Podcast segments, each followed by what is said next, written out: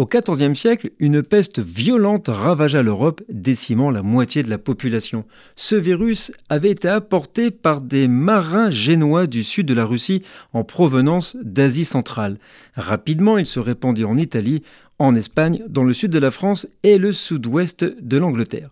Bien que les Juifs aient souffert autant que leurs voisins chrétiens, un mythe est né en Allemagne. La propagation de la maladie était due à un complot des Juifs visant à détruire les chrétiens en empoisonnant les puits d'où ils tiraient de l'eau pour se déshydrater. Cette théorie absurde a été lancée en 1319 en Franconie, une région du centre-sud de l'Allemagne. Une fois l'accusation lancée, elle se répandit avec une rapidité déconcertante de ville en ville. Des rapports officiels ont été envoyés par les maires contenant de soi-disant aveux de juifs qui avaient été préalablement torturés. Et c'est ainsi que le 30 janvier 1349, à Fribourg, en Brisgau, situé à environ 50 km de Colmar, tous les juifs, sauf 12 riches, ont été tués.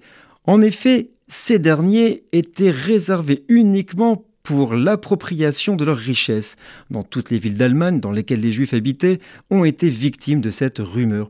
Nombreux se sont suicidés pour échapper au baptême, tandis que d'autres l'ont accepté comme seul refuge contre la mort. Nous sommes le 30 janvier